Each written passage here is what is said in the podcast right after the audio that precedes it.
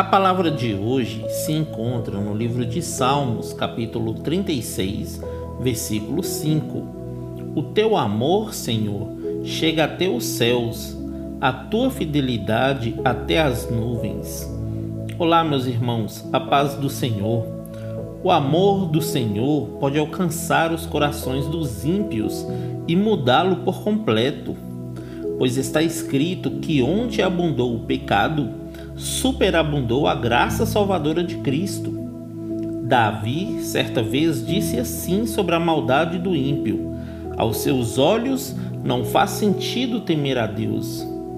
O ímpio se julga tão importante e pensa que Deus não descobrirá o seu pecado e não o condenará.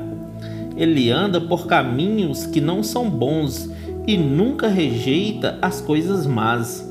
Mas o amor do Senhor chega até os céus e a tua fidelidade até as nuvens.